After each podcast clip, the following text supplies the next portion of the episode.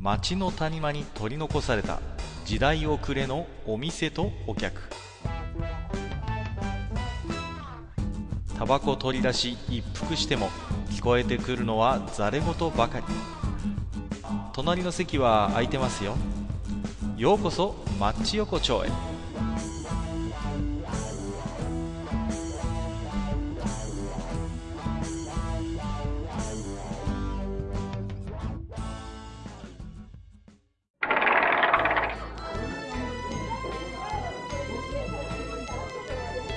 いよいよ大将、まだやってるああ、学会いらっしゃい。まあまあまあまあ、どうぞどうぞ、座ってください、座ってください。はいはい。あねりがとうございます。ちょもっとね、涼しくなってきちゃう。涼しい、涼しいっていうか、ちょっと寒くなったりっていうかね。う、ようやくね。ね、はい、だいぶ楽になってきたんで、まあちょっとそれにしても台風ですよ、台風ねい。や、本当にね。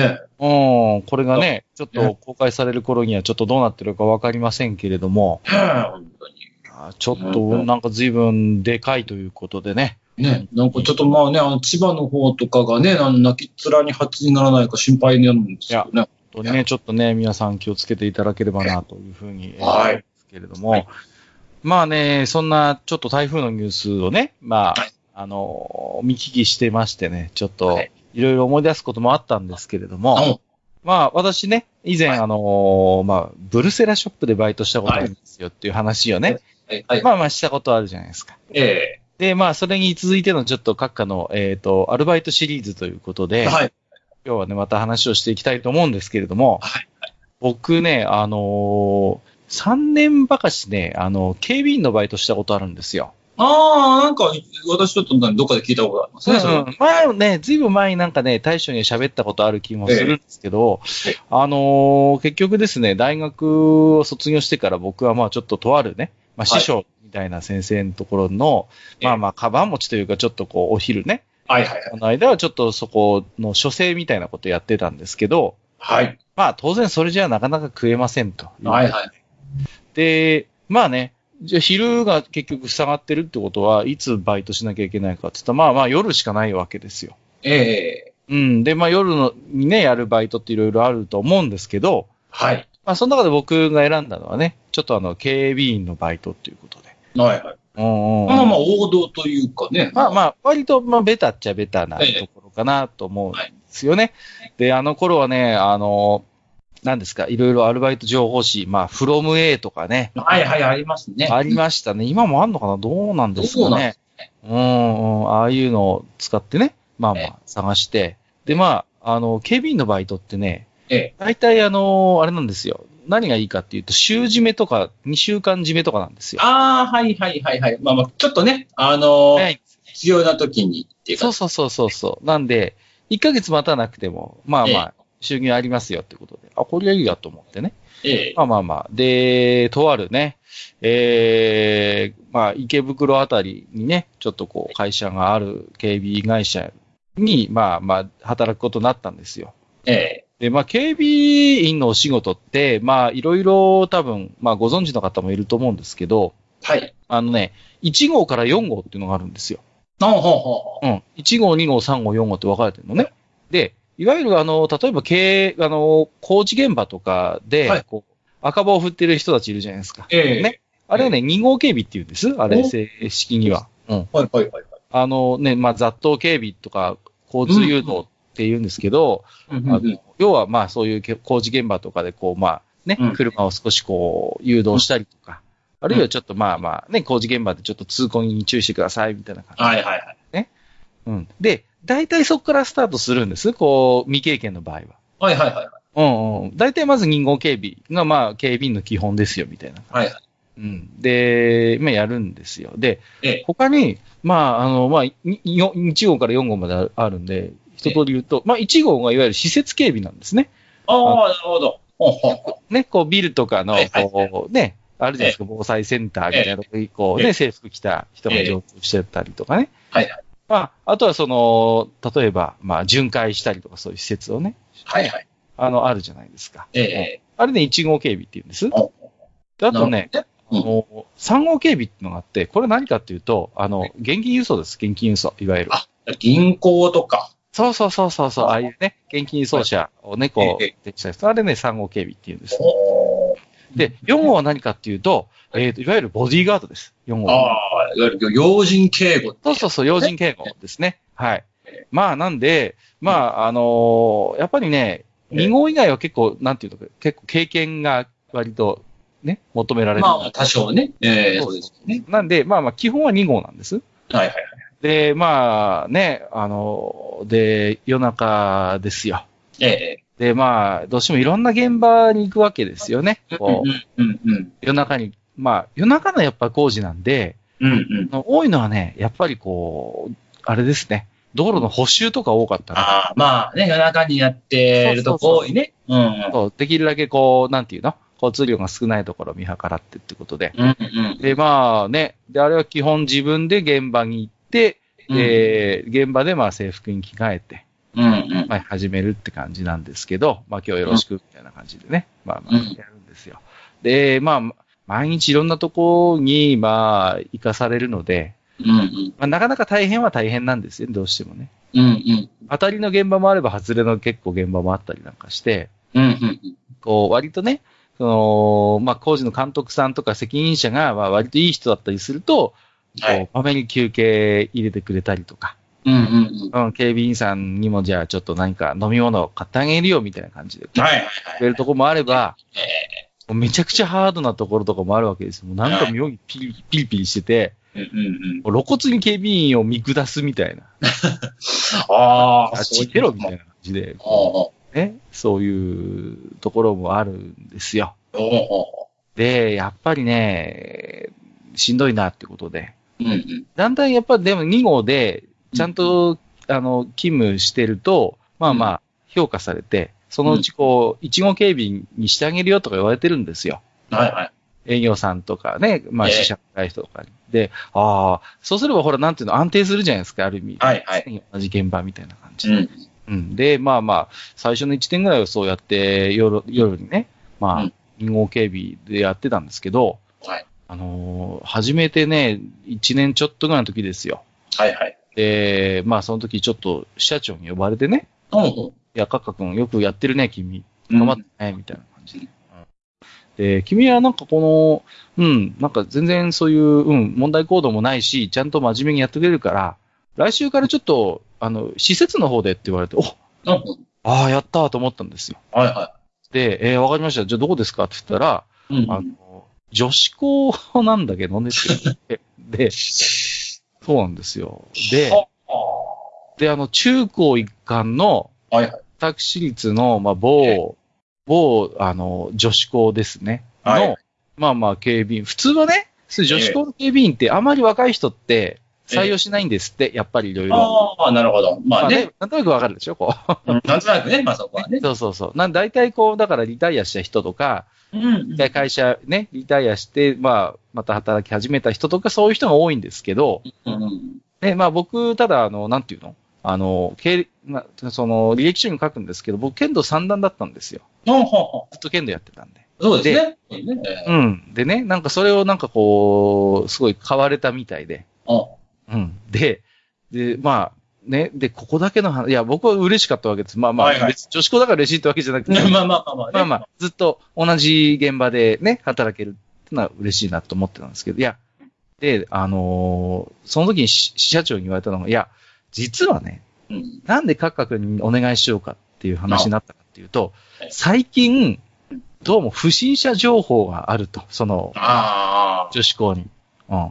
夜中になんかこう、怪しい動きしてるやつがいるとか、なるほどまああとはちょっと、私立なんで表沙汰にはしたくないんだけど、うん。ちょっと更衣室で盗難騒ぎがあったとか、あっていうことなんですっけあ。ねうんだから、うんまあ本当は警察の話だと思うんですよ。警察沙汰なんだけど、そうですね。だけど今日はあんまりちょっとね、学校のイメージ的に、うんうん。あ、のーよろしくないから、なるほなどんとかね。ちょっとね、腕の立つ警備員を 要は配置して、ちょっとなんとかしてもらいたいっていう、そういうミッションがあったわけですよ。うん、まあよくわかんないミッションですけいやいや、ちょっと、いや、それ警備員の仕事かなみたいなとこあるですけねど。、まあまあ、まあでもね、まあ、施設、ようやく2号警備から抜け出せると思ったんでう、んうん。まあ、あのーわかりましたと。で、ね、やりましょうということで、うんまあ、とあるですね、あの西武なんちゃら線の、まあ、はい沿線にあるね、まあええ、その、ところに行って、まあまあ、で、基本その、なんていうのかな、まあ、4人ぐらい担当がいて、その警備員がね、うで、んシフトで2人でこう、回すんですよ。で、まあ、昼の間は基本、うん受付に1人だけいる。うんで、夜中は2人体制で、まあまあ、お互いに仮眠を取りながら夜中にこうああ巡回して、ええそうそう、正常確認とか、外もぐるっと回ったり、うん。そういう感じになったんです。うんはいはい。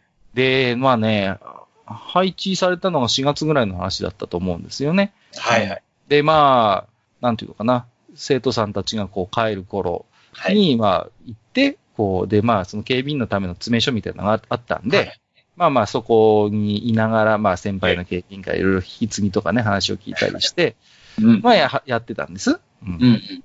で、まあね、で、2ヶ月ぐらい経った時かな、やっぱりお。ではい、あの、事務長にね、呼び出されてええ。えー、また実はどうもうん、不審者情報があると。はうんで、なんていうのかな。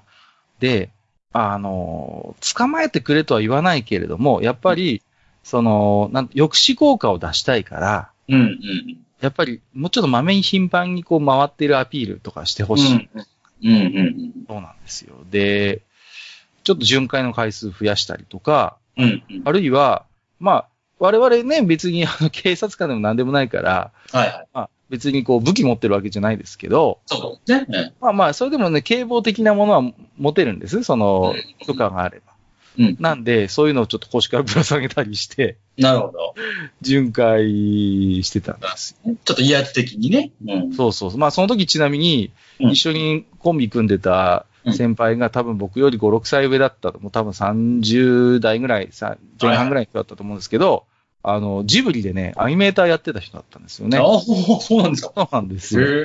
で、え。もうね、あの、ハードワークすぎて、あの、検証炎になっちゃって、アニああ。メーターやめざるを得なくなっちゃって、警備員やってるっていう人だったんです。まあ、すごい面倒見のいい人だったんですけどね。えで、そうそうそう。でいつもね、年賀状がすんごい凝った絵描いてくれる、すごい面白い人だったんですけど、まあまあその人と、まあしょっちゅうコンビになってたんで、え。えー、こう午前、ほん本当にね、夏ですよ、夏場。うんうんうん。もうね、本当暑くなってきて、ちょうど警備員の制服が長袖から半袖になったぐらいの時なんですけど、はい。まあまあ、午前3時ぐらいの巡回の時だったかうな。んうんうでん。まあ、まず校舎の中ぐるっと見て、ええ。で、まあちょっとプールが離れた場所にあるんですね。渡り廊下を通っはいはい。て。で、まあプールの方行くじゃないですか。ええ。で、あの、更衣室、やっぱりね、うんうん。あの、あるんですよ。ああ。まあねえ。なそらこそらでね、まあ更衣室はね、まあ基本的にね、なんていうの人感センサーで人が通ればパッと電気がつくんですよ。だから、基本的に僕が行った時にパッと電気がつくのが普通なんですよ、いつも。はいはい。まあまあまあまあ。まあ、ねところが、その日に限ってはですね、なんかあらかじめついてるんですよ。そのあ人感センサーの明かりがね。うん。あれと思って。えおかしいなと。まあ、おしょ。基本そのね、僕とその先輩しか、もうこの時間帯、この学校にはいないはずなんだけどえ、で、なんかしかも、なんか音もするんですよ。あうんええと思ってねうん。で、あこで、もうもちろん事前にそういう情報があったから、はい一回、こっそり戻って、詰め所に戻って、僕はその、まあまあ、あの、棒ですよね。あ警棒を持ってきて、でちょっと怖いから先輩にも来てもらってね、ちょっとはい当たりことに当たらないとちょっとね、危ないから。ね。何かあっそたとこうでそうすね。で、まあまあ、で行ったらまだ落としてるんですよ、こそこうそん。で、あの、ですね。で、まあ、ふまあ、踏み込んだわけですよ。はい。うん。誰だってことで。うん。踏み込んだら、うん。えー、その学校のうん先生でした。 で、もろ現場を抑えちゃったんですよ。その、もろ物色中だったんですよね。もなるほど。う、もう、で、あってことになって、まあえ、ただやっその先生もいろいろ言い訳するわけですよえ、ね。まあ、いろいろおかしいわけで、状況的に。もうまず教職員がいない時間帯に、なんてそ言うう。ね。し、そうそうそうそう。で、なんでこんな時間に更衣室でこんね、そんなそうですよねそう、あれ物色する必要があるのかって。まあまあ若い先生でしたよ。20代後半ぐらいの男の先生でした ね。うん。でしたけど、まあいろいろ最初言い訳するんですよ。はだけどまあまあ状況法的にも厳しいじゃないですか。い。まあまあ、そうです。まあまあまあ。で、我々じゃちょっと判断できないけどもうん、まず事務長にはちょっと報告させていただきますっていうことを言ったら、今度は泣き落としですよね。それだけはやめてくれと。なんとかちょっと勘弁してくれと。あの、俺はそういうつもりじゃなかったんだけど、ちょっとそういう、あ の、困ると。そういうつもりじゃなかったんだってだ。いやいやどういうつもりかも見りゃわかるんですけど、でね、まあまあ、いや、それで、いや、我々もでも、もう見ちゃったからには、ちょっとね、我々レベルでもちょっともみ消すことはできませんよ、と。っうんうん。ていうことで、まあまあまあ、あの、今度はそしたらうん、あの、いくら欲しいんだって話になったんああ。ですよ。いやね。で、ーもう見事な。もう、もう、本当に、なんていうの、典型的な、こう、小物っぷりというかね。そうですね。でも、もうバカにすんなって話になるわけですよ。それでもうすっかり先輩は切れてしまって、うんその場でその事務長のホットラインの電話があるんですよね。はいあはいの。なんいつかけてきてもいいですよっていうことで、もうそこでかけて、カクカクしかじかですと。うんそしてその事務長も、じゃあ今から行く。まあ、午前3時ですよ。今から行きますっていうことで来て、まあまあまあ、事務長と我々とその先生と4人とで、うん。まあ、すり合わせをして。なるほまあ、結論から言うと、警察沙汰にはしない。ど。うんまあ、いろいろと生徒にも不安をね、うん。そうです与えね。るし、まあまあ、世間体もあるでしょう。学校として。だけど、あのー来年度はもう、君いないからねっていうことで、 もう、その、もう自主退職扱いですかね。なるいわゆるうんで、もう、翌日からもうその先生は体調不良で休職ってことになって。なるほど。もう前日までピンピンしてたのにね。で、まあ年度末で辞めるってことになりましてね。まあ、そん、いろんな、まあ、警備員時代いろんな事件に遭遇したんですけど、はいそはれが一番でかかったかなと思っい。いて。やー、なかなかまあ、ねそれがね、ちょうど台風が来てる夜の出来事なんですよ。やっぱ嵐の夜は何かこう人をね何かね、そうなんですよ。それをちょっとで、思い出しましたね。なんかなるほどね。いやまあね、なんていうかこう、魔が差しただけじゃちょっとですね。やっぱりうん、いや、やっぱりね、うーんいや、大体でもね、なんかこう、警備員時代に、いろいろこう、いろんなね、同僚からも話聞きますけど、そういう、なんていうのかな、性犯罪的なそういう下に泥とか、まあ、施設内でのそういうことって、まあ、大体内部多いですね。まこあうでしょうね。結スーパーの、こう、パートのお姉さんの何かみたいなのも、大体こう、同じスーパーの人がやってたりする。多いですね。あの、うん構やっぱなんかね、なんでしょうね、こう、屈折しちゃったんだろうね、やっぱりね。うーん、まあ、なんていうのかな。うーん、なんかそういう人間のね、エゴみたいな、なんとも言えない、こう、そういうものがね、ややっぱけ、まあ、特に施設警備はそうでしたね。そういうのが見えるんですよね。うん。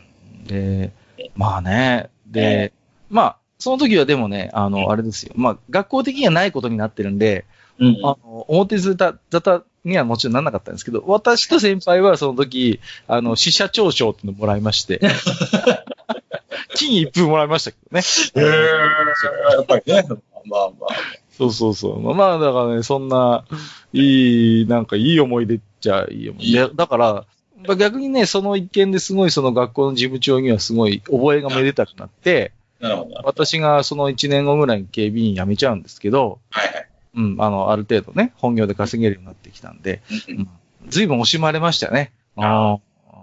いやー、カッカ君、ずっと、まだ若いし、ずっとうちの学校で警備員してもら もらいたかったな、みたいな感じでね、しみじみ言われましたけどね。うんえーまあね、その事務長さんにしても、やっぱりこう思い出深い一つのね、こう、やっぱお話になっててしまあまあまあまう。ね。なんかね、まあ、私その警備員やる前、ブルセラショップとかでバイトしましたけど、何かとね、何かと女性の下に縁がある。なんか縁がありますね。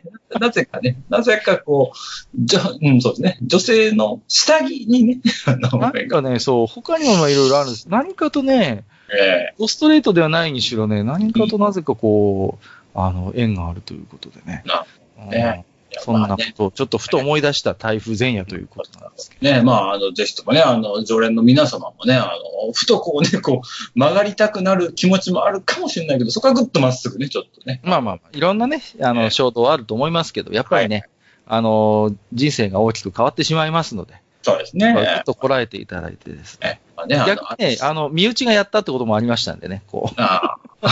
いや、うちの学校じゃなかったですけど、あ、ああ某某他の女子校でやらかした警備員がいて、ああ、ああ、また警備員の方。うんその時はね、支社長が、あの、丸坊主になってましたね。ああ、 なるほど。結構ロマンスグレードのイケてるおじさんだったんですよ、支社長が。なるほど。ところがね、なんか一週間後、まあ一週間に一遍、あの、そのシフトの、あれ、ダッシュに行くんですけど、なんか丸刈りになってて、あれ支社長何、何かありましたって言ったら、うん、ちょっとね、とか言って。後で、後で聞いたらなんか、なんかうちの警備員がやらかしたらしいよとかって後で聞いて、うわーっていうね。こう、明らかに土下座をしに行ったっていう。そうそうそう、そういう話もありましたけれどもね。はい。まあ、そんなね、マッチ横丁、は本日もおはい来ていただいておりますので、はいえー紹介をしていきたいと思うんですけれども、はいえーまずは、えー毎度おなじみ、アマンさん、ありがとうございます。ありがとうござえいーます前々回のですね、はい野菜戦力外通告、あ大変あの反響いただいておりまして、あああ、なるほど。はい。えー個人的には、さつまいもを購入することがほとんどないので、ああ野菜としては戦力外だけど、焼き芋、スイーツ球団で十分に活躍できるので、涙を飲んで解雇しますという ことで、アマンさん的にはちょっとさつまいも戦力あ外。あ、なるほど。はいはいはい。ええ結構確かにさつまいもって困るのよね。こうん、まあ、大量になんかこうね、あの、もらった日にはちょっと困るね、さつまいも。うんうんね。う、僕この前あのー天ぷらにしましたけどね、さつまいもは僕天ぷらが一番美味しいと思ってて、あ、まあ、美味しいですよね、さつまいも。ね、天ぷら。鬼のように芋天作って、あの、うん嫁さんとバクバク食いましたけどね。うん。なるほどね。まあね。うん。まあ本当でも焼き芋、まあふ特にストーブリーグに強いというね、この。まあまあまあ。冬場に強いっていう強みがありますね。まあ確かに、まあまあ、冬になると、こう、やっぱし、じゃがいもよりもさつまいもがさんがね、こう、顔をこうね、あのそうそうそうそう。ね最近はスーパーとか行ってもあるじゃないですか、石そう焼ねきのコーナーみたいなの えありますよね、こう。えね。今なんかいろんなね、銘柄も、なんかあるみたいで、さつまいもさんはね。ええそうなんですよ。なんで、黄金洗顔でしたっけなんかね。ね、なんか、な、なん、ね、なんとか、なんか、べっぺになんとかとかね、なんかそんな、ね。あそうなんですよ。ね。いやーでもね、この前、さつまいもさんにはちょっとこのばったりあったんで話したんですけど、はい。この時期はね、かぼちゃが羨ましいって言ってましたね。あおなんだとかあのハロウィンというお祭り はと。かぼちゃのためにやるような祭りじゃねえかっていうことでね。ねうんなんだよ、やつばっかりって随分嫉妬に狂ってましたけどね。うんまあね、まあまあね、うんそうですね、12月になったら今度、当時さんっていうところでね、あの、そう当時さん言われたりするから、かぼちゃの野郎はね、意外とあるのよ、イベント が、あいつは。そう、ね、かぼずちるゃいん。だよね。うん。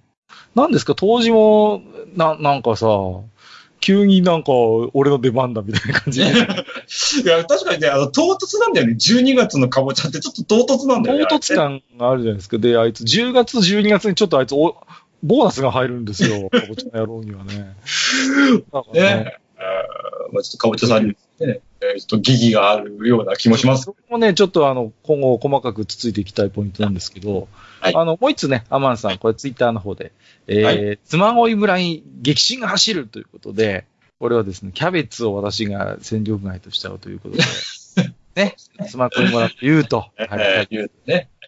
夢ですけれども、まあ、ちょっとね、で、他にもね、えー感想いただいておりまして、伊賀栗おじさんから、ええ自分が思う異色な野菜はセロリですかねあ嫌いな人も多いけれど、コアなファンもいるという。えーセロリ本人は薬味にも香辛料にもなれる優れものなのですが、ということでいただいて。私もどちらかというと、あの、セロリ好きなタイプの人間だ。そうそうそう、わかるわかる。あのーなんていうのあスティック野菜でセロリ入っていると、おって思いませんそうですね。あのね、人参よりもキュウリよりもセロリに行ってしまうんですよ、僕ははいはいはい。わかるわかる。わかるよ。うん。セロリはね、まあまあ、癖は確かにあるんですけど、ええ。考えてみればね、なかなかこいつもできるやつなんですよね。そうです。あ、もう一つね、使いこなせればね、かなりの、あの、強力な、ええそうそうそうそう。あのね、セロリはやっぱ葉っぱが使いこなせる人はもうね、多あ分、まあ非常にこう、便利な野菜かなというね。えそうそうそう。ーあーまあまあ、そういう意味じゃ、あの、当たり外れの、こう、大きいね、あの、海外から来た、ね、選手みたいな感じの。はいはいはい、そうですね。まあまああの、監督次第ってことですかね。そそうでのす、ね。えー監督がちゃんと起用法を間違えなければいい力を発揮するんだけどっていう感じですかそうですねね。まあ、あとは、まあ、もともとちょっと苦手っていう人どうしてもいますからね。そこそうはですね。えあーれですね。はいえっ、と、吉和さんからいただいてますね。はい。えーキャベツ戦力外通告についてですが、えーもし今後大阪にお越しいただくことがありましたら、その時は月のない晩は後方にお気をつけくださいま せ。まあ、粉物王国的にはね、まあ、そうですまあね。そうなりますよね。もうやっぱしあのね、あの消費がね、やっぱしあの、お好み焼きっていうね、やっぱしあの、まあ、消費の要があるからですね、あそこはですね。やっぱキャベツのないお好み焼きやっぱありえないじゃないですか。そうですね。はいあーねやっぱり。で、まあ、他に何が抜けてもなんとかなるじゃないですか。例えば何ですか天かすがない、まあ、えねあと、干しエビがないとかえさ、ええまあ、青のりがない、かつぶしがないぐらいじゃどうにかなるけど、さすがにキャベツないとダメだもんね。ソースと粉とキャベツはないと、ちょっとお好み焼きとしては成立しないですよ最ね。低限ね。そうなんだよ。おーだからね、いや、僕はね、そんなに実はこんなもんにね、こう、未練がないというかね、個人的にああ、なるっほていうのはやっぱあるんで、お好み焼きなんてね、全然子供の頃食べたことなかったんですよ。ど。ああ、そうですか。お好み焼きっていうのはね、いつかな、初めて食べたのは。だから、うまい棒のお好み焼き味が多分最初のお好み、あお好み焼きとの出会いで。ーそれは、それも果たしてお好み焼きとの出会いと言ってるのか。そうそうなんですよ。ちゃんと、ちゃんとしたお好み焼き食べたのって俺下手したら俺高校生ぐらいの時ですよ。あうん。家では全くなかったんで、お好あ、みはい焼はきいはまあ、そうなんですよ。い。なうるほん、どね。謎の食い物でしたよ。何入ってんだろうと思って さ。お好み焼きっていうのはやっぱな、な、なんでもお好みで入れりゃいいのかな、みたいなさうん。うんうんうん。で、高金会の時にええ、初めてその地元のなんかね、お好み焼き屋で食べたんですよ。ああ、うん、初めてね。なるほど。これがお好みかということで。うん自分でひっくり返すタイプの店だったんですけど、ああ、なるほど。あれが初めてじゃないですか。え派手に、派手に、あ の、ですねえ。まあね。ね。失敗しまして、僕のお好み焼きが向かいの友達のやつを合体するっていうまさかのミスをしましてですね、大変怒られたことをよく覚えてますけれどもね。ね。えー、吉谷さん続き、自分でも何か代替案を提示しようと思ったのですが、えーそういう選手を得てして、そもそも本当に一軍なのかという疑惑にさらされており、なかなか通して難しいものです。ナス選手とか、ということでね。あいや、ナス選手はね、あのーやっぱりね、一軍ですよね。こうそうまあまあまあ、特にあの、夏と秋にかけてはやっぱしですね。そうそうそう。ね。嫁に食わすなって言われるぐらいですから。かなり走りますよ、あの人は本当に。そう。天ぷらも最高じゃないですか。天ぷらもできるしええ、で、漬物もいけるでしょそうそうそう。味噌汁に入れてもいいでしょそうそうで、ナス田楽で、ほら、うんいわゆる中国リーグに行っても、あの、麻婆ナス。そうなんですよ。そやっぱうり中国だけじゃないんですよね、ナス、あいつね。あいつあの、炒めしであたりとか、あのイタリアリーグでもね、あの、活躍できる、まあ、ヨーロッパでもできるんですよ。あいつはあいつねワールドカップなんですよね、本当にワールドワイドに活躍できるんですよ、あいつはえ。えそうそうそうそう。ああ、見えてね。そうああ、見えてね。ただちょっとね、あのー、油選手とだいぶ仲良くしすぎて、まあ、まあ、かなり癒着が激しいから、ね。癒着が激しくてね、だいぶちょっとこう年俸の方が上がってしまうという、カロリー年俸が高いっていうね、そういうリスクはあるんですけど、まあまあいい仕事しますよね、そう選手は。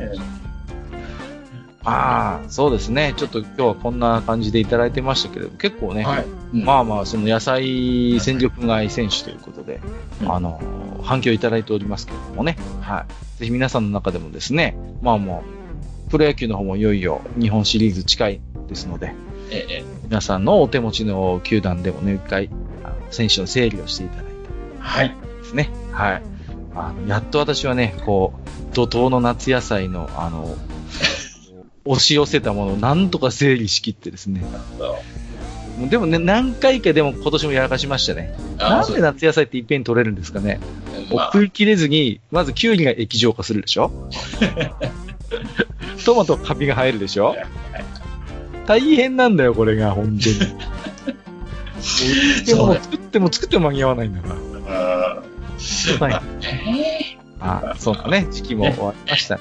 ね秋野菜、美味しいシーズンになりますけども。はい。まあね、それにしても今日はね、まあ、台風前夜ということで、はい本当ね、まあ皆さん本当に気をつけていただいて、ね、注意していただいて、えうんうん、そうですねえ。ぜひ皆さんもね、嵐の番に何か思い出すようなエピソードになりましたら ね、そうですね。私はちょっとね、そんな下に泥棒 の、えーなぜか台風なんといつも思い出すんですけどもね、そんな皆さんのエピソードもあればお聞かせいただければと思っております。はい。じゃあね、今日はちょっと久々にね、私もお世話になった女子校の近くをちょっと通って帰 なるろほうと。ど、なるほど。はい。通報されないように。ええあ不審者に間違われないんですね。そうですね。はい。ちょっとね、かつての会社のね、同僚が今も働いてるかもしれませんので、気をつけて帰りたいと思いますけども。はいじゃあ今日は大将どうもありがとうございまえしえた。どうも、ありがとうございました。どうも。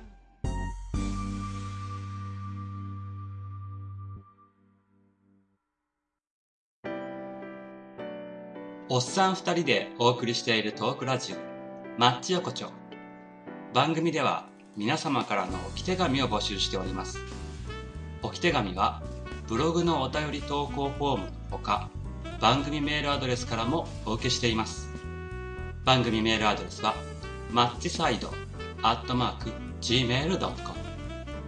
m-a-t-c-h-s-i-d-e、アットマーク、gmail.com。